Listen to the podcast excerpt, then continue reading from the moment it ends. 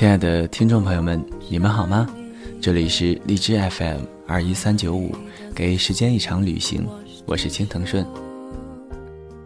网友静丫头发来邮件说：“当你抱怨生活对自己不公平时，你环绕这个城市有太多人比你辛苦，比你艰辛，可是他们也依然快乐的生活着，努力的生活着。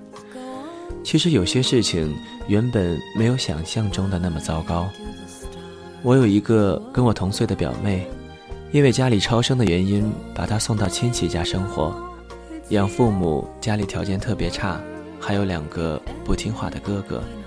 她从小就特别懂事，帮嫂子带孩子，暑假打工赚学费。可是她从来都没有抱怨过，特别爱笑，特别积极向上。跟她相比，我简直是太幸福了，有爸爸妈妈的疼爱。不需要担心学费问题，更不愁吃穿。我俩同年上了大学，他比我成绩好，自然就上了比我好的学校。高考结束那年的暑假，我们俩一起准备上大学的物品。我拿着妈妈给的钱买了好多件衣服，而他只是买了一双看了好久的鞋子，用的是他家教赚来的钱。可是他从来不会因为这些不开心。他很满足，因为买到了他喜欢了好久的鞋子。大学毕业后，我们都参加了工作。工作第一年，工资不够用，我总是需要家里付房租。我以为这样很正常。可是当表妹对我说她每个月的工资还要救济家里，因为大哥车祸，家里的负担重。听后我好心疼她，她一直都过得这样辛苦。可是他却说：“我很好啊，至少我有家人。现在她嫁人了，对方跟她一样是老师，结婚的时候没有房子，没有车子，也没有存款。太多人劝她找一个经济条件好一些的，可是她坚持自己的选择。她说他们在一起很开心，不嫌弃对方，有共同的话题和理想，他们。”会越来越好。没错，在我的记忆里，她一直都是特别爱笑的女孩。虽然上天可能没有眷顾她，可是她一直特别的努力，特别满足。我们无法选择自己的出身，只能改变自己的心态。不一定是有钱人，幸福的指数就会高。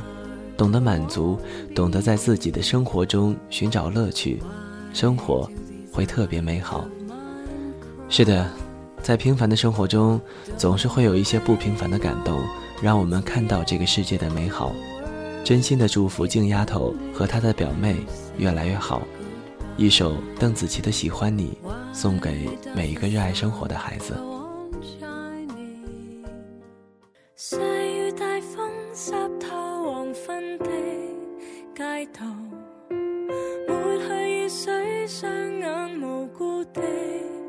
仰望，望向孤单的晚灯是那伤感的记忆，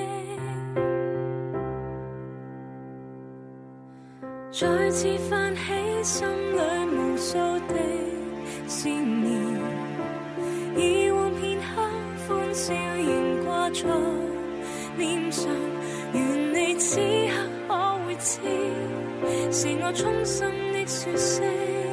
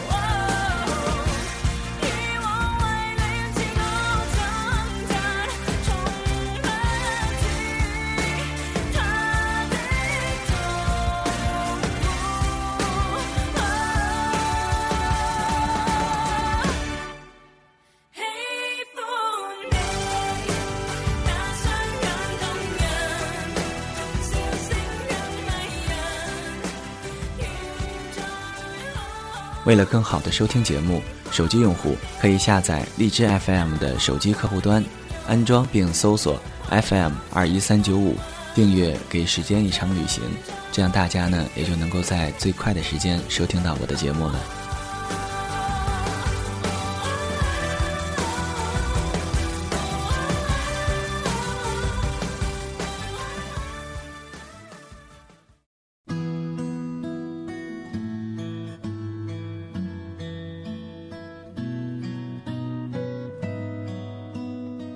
本期的节目要给大家带来的文章是出自李荷熙笔下的“生之所至，爱有所及”。大二那年的暑假，关胜思一如既往的在家里看店铺。店铺不大，但被货物挤满，出街三米也摆满了各种生活用品、鲜花，还有水果。街道不宽，往来车辆又多，总是被堵成一团。车笛声。人声嘈杂的，简直要割破耳朵。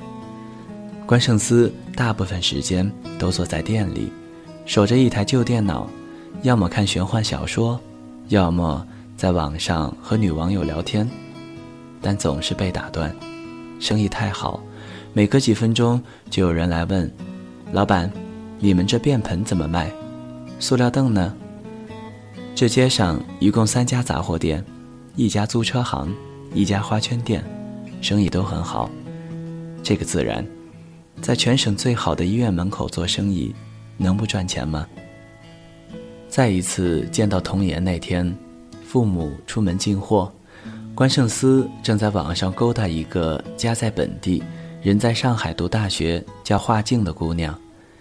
一声巨响在门口炸开，关胜思立刻朝外面跑去，他看到一辆白色吉普。直接撞塌了自己家的货架，琳琅满目变成了满地狼藉。一个女孩从车上下来，神情呆滞地丢过来车钥匙，嘴里说着“对不起，一会儿再给你赔偿”，然后就跑进了医院。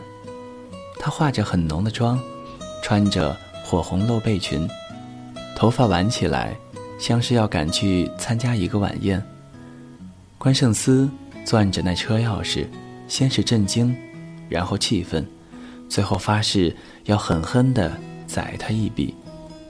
那天晚上的慈善晚会，童颜有一个小提琴节目，他准备好了一切，然后听到大卫快不行的消息。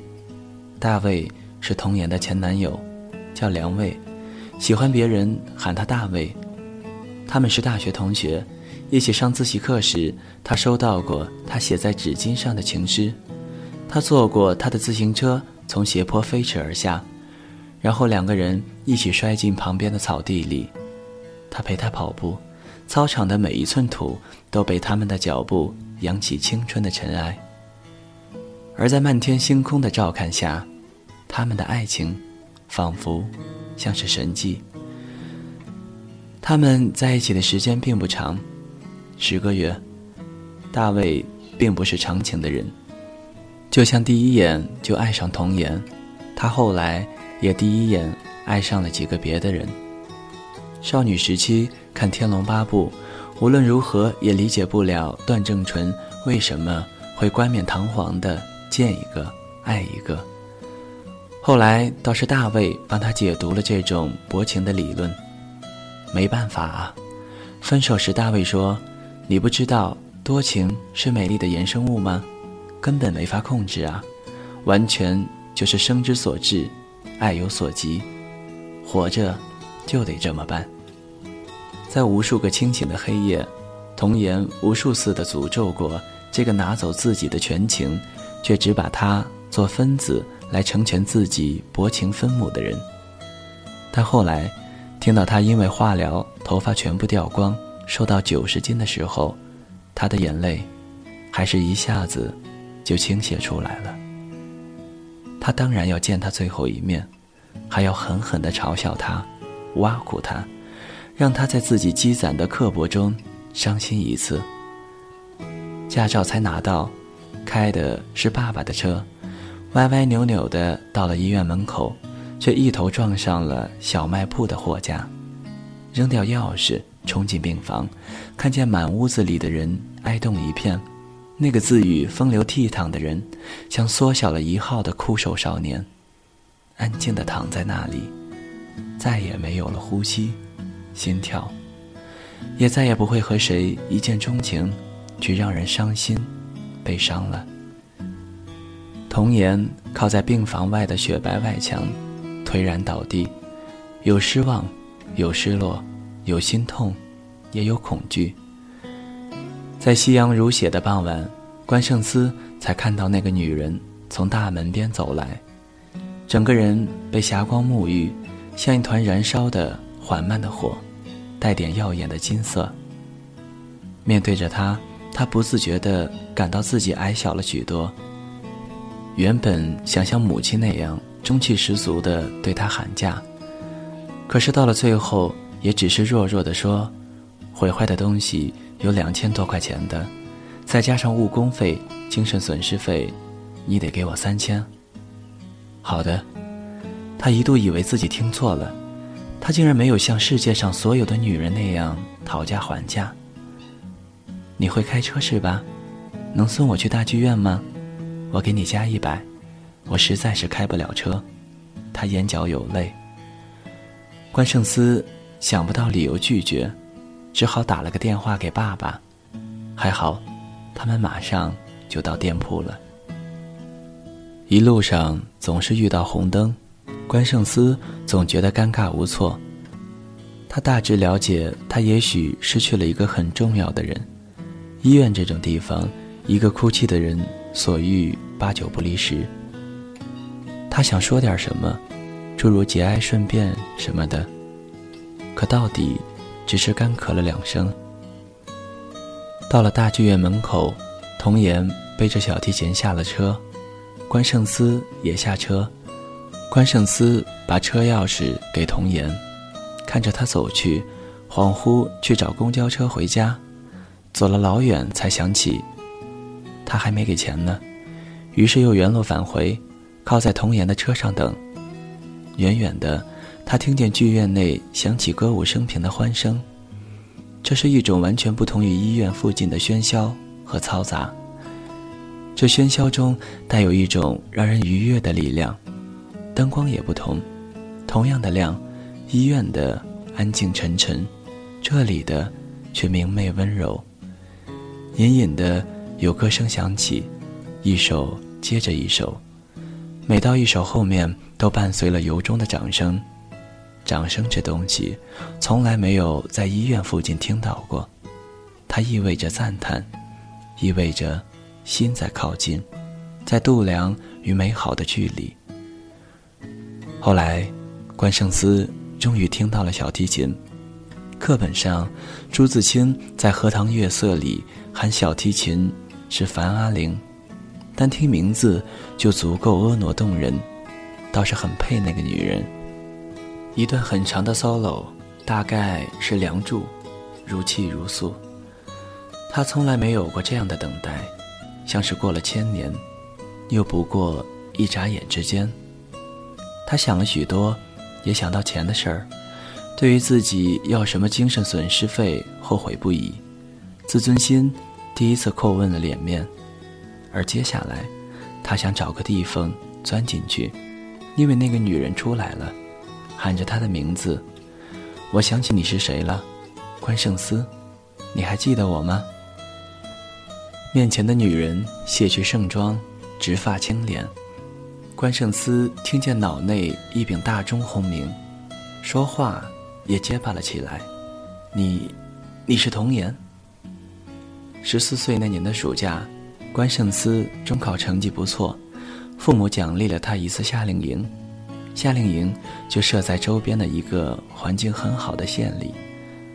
童颜是高中刚毕业去帮忙兼职的小助理，她像个十足的大姐姐。你好，小家伙，我叫童颜。你考上的是七中，七中不错，我刚从那儿毕业。对了，教导主任是个疯子。你要留心。听说你下象棋厉害，康老师都不是你的对手，怎么不参加比赛？关胜思内向、寡言，总是童言在说，他在听。童言高考成绩很好，多少有点春风得意。关胜思那时对他也是没有别的情愫，只是觉得她是个很棒的女孩子，漂亮、热情、有才华。之后五年，他们都没有再见过面，像是两股泉相交之后，冲向了不同的台仙。而此刻，穿越了时空的隧道，关圣思想起了记忆里与他的所有，心里百爪挠心，想逃开，又讪讪。最后，他又把她送回了家，自己才回去。在车上，童言对他解释自己为什么哭成狗，他却理解不了他的爱情末路里的伤心，其实是带着原谅与不甘。说到底，关胜思还没有谈过一场真正的恋爱呢。大学里的女生们个个心高气傲，他不入他们的眼，当然，他们也没能在他的心上荡起涟漪。他与女网友画静倒是见过一面，在咖啡店里坐坐，看他完全不同于网上，收起锋芒，小心翼翼地害羞着。他不讨厌画镜，但也说不上十分喜欢。起码他没有过那种在网上等他等的心焦过的感觉。很晚才到家，躺在床上，手机 QQ 里画镜的留言一片，他也只是回了个晚安。他无法入睡，只觉得胸腔流淌着一股温水，冲刷洗涤着多日来的火气。忽然，就对时间和世界都有了了解。为什么他们会重逢？是缘分吗？是命运吗？是爱情吗？他想找到一个答案。从来没有努力过，不管是在学校还是在家里，都碌碌的日常。让他惭愧，他第一次发现自己竟然没有梦想，对未来也没有希冀。他觉得这样的自己很逊。曾经的少女童颜，现在她变得多么好啊！好的，他们中间隔了看不到尽头的距离。关胜思想把这距离缩短。那次剧院之夜后，有一天，他接到了童颜的电话：“关胜思吗？”明天早上能帮我排个专家号吗？我不在那个城市，不好意思啊。是我妈，她老毛病犯了，想做个检查。好的，谢谢你了。他怕晚起，几乎一夜没有睡，排了两个多小时，拿到了黄牛价卖三百的珍贵专家号。一周后，他又一次接到了童言的电话，说要感谢他，请他吃饭。那是个完美的夜晚，关胜思穿着新买的 T 恤，超常发挥，没有脸红，也没有冷场。虽然童颜一直在讲那个去世的前男友，关胜思也觉得自己正在慢慢的朝他靠近。童言说，他上次不在本地，是去了前男友的家乡参加葬礼。大卫是个外地人。他的家乡在一个有山有水的小县城，他在家人的溺爱下长大，有四个姐姐，包括奶奶在内的所有女人都把他当成宝贝疙瘩。他的去世伤透了家人的心。爱情和亲情到底是不一样的，恋人虽然也会痛，但不会像家人那样痛得挫骨扬灰一般。他妈妈一直都没有出现。因为已经伤心虚弱的下不了床，他的家里并不富裕，但是他们给了他最好的，他被爱浸淫着长大，其实是个内心很柔软的人。他对我有过的温柔，我难以忘却，他对他自己也是心太软，所以不想处逆自己多情的心。他说他欠我两个耳光，刚开始恋爱的时候约定的。如果他背叛我，我就赏他两个耳光。可是到他死去，我也没能甩出去。一开始我觉得挺亏的，在这段爱情里，我是个受害者。可是他没了，这个世界上再也没有了这个人。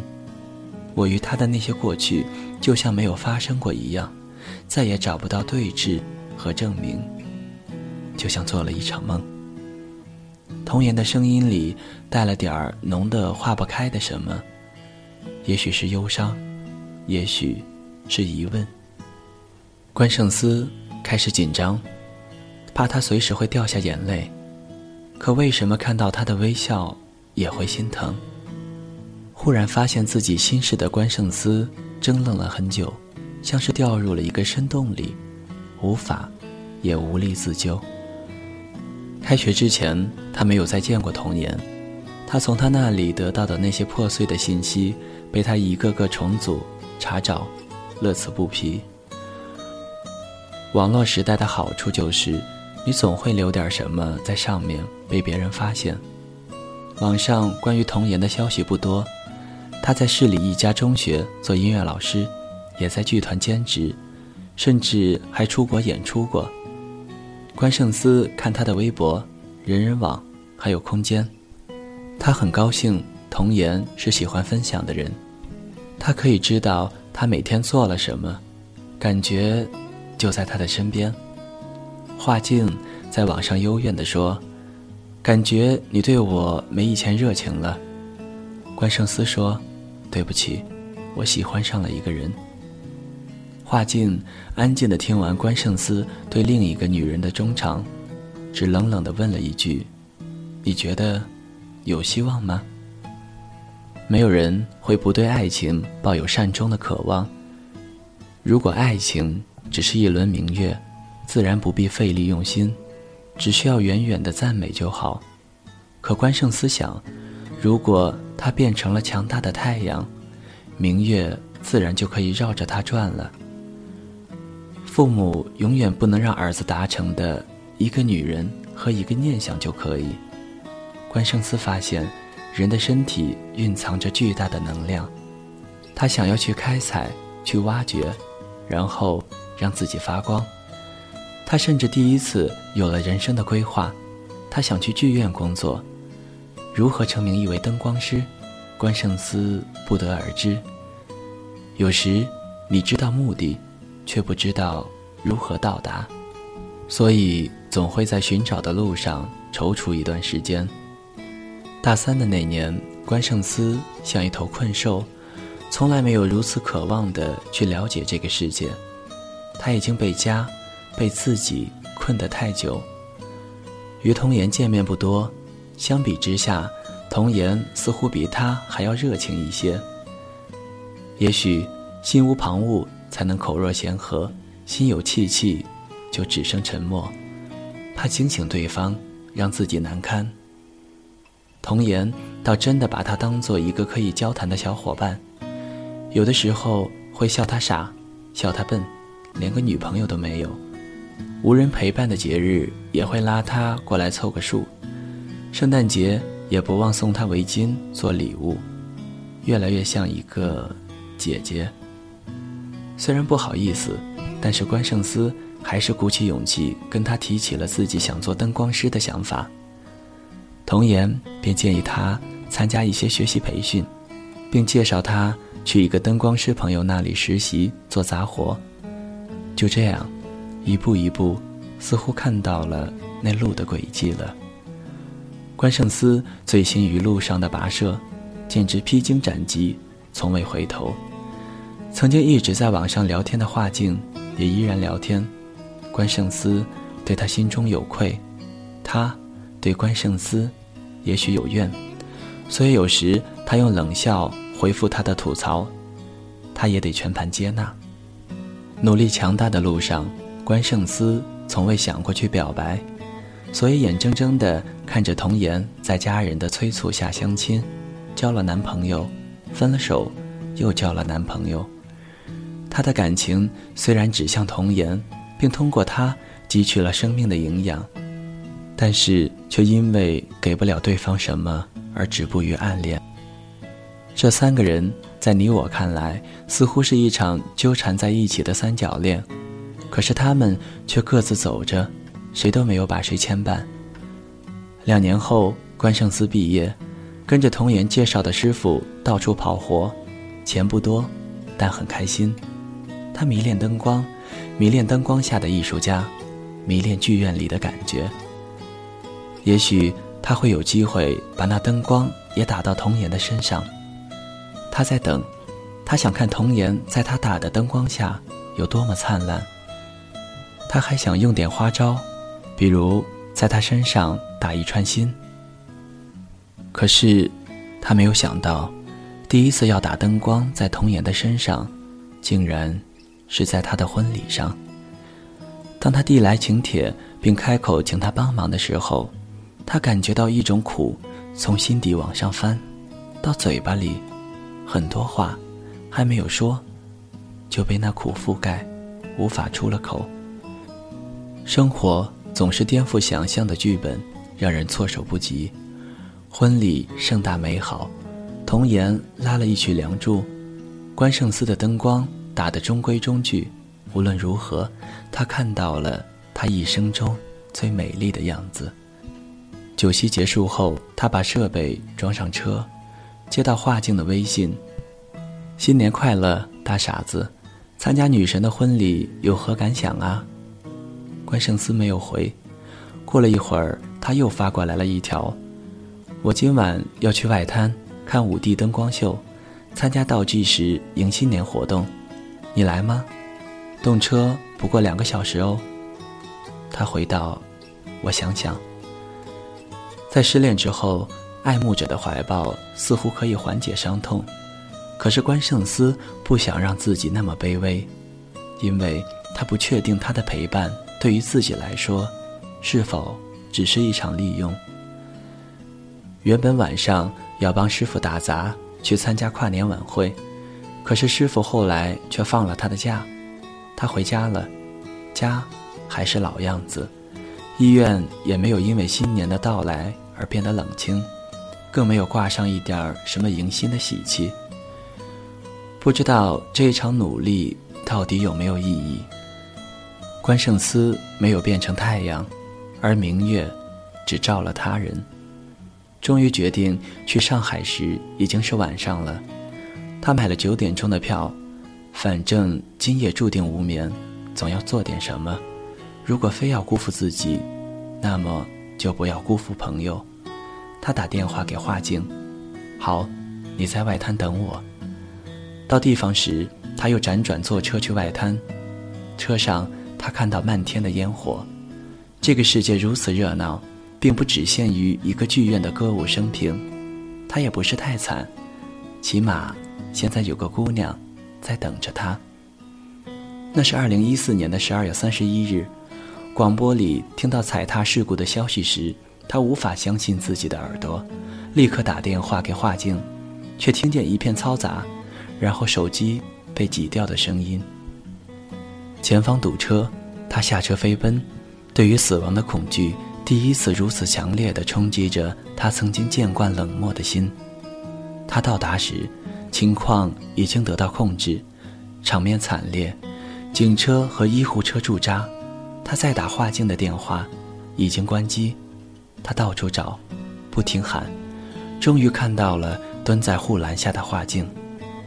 他的心这才放下来，也蹲下来，把他抱进了怀里。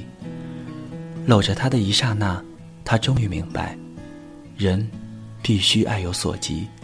你爱的人，得是你能够得着的，而不应该在天边。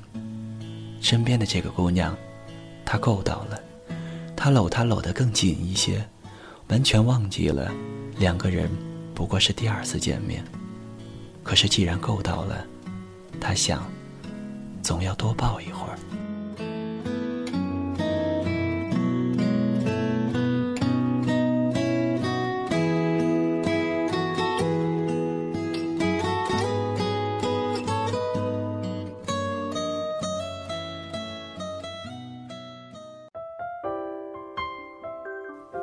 谁的声音清唱婉转流年？谁的双手挽起千年不变的誓言？用音乐品味生活，用音符记录感动。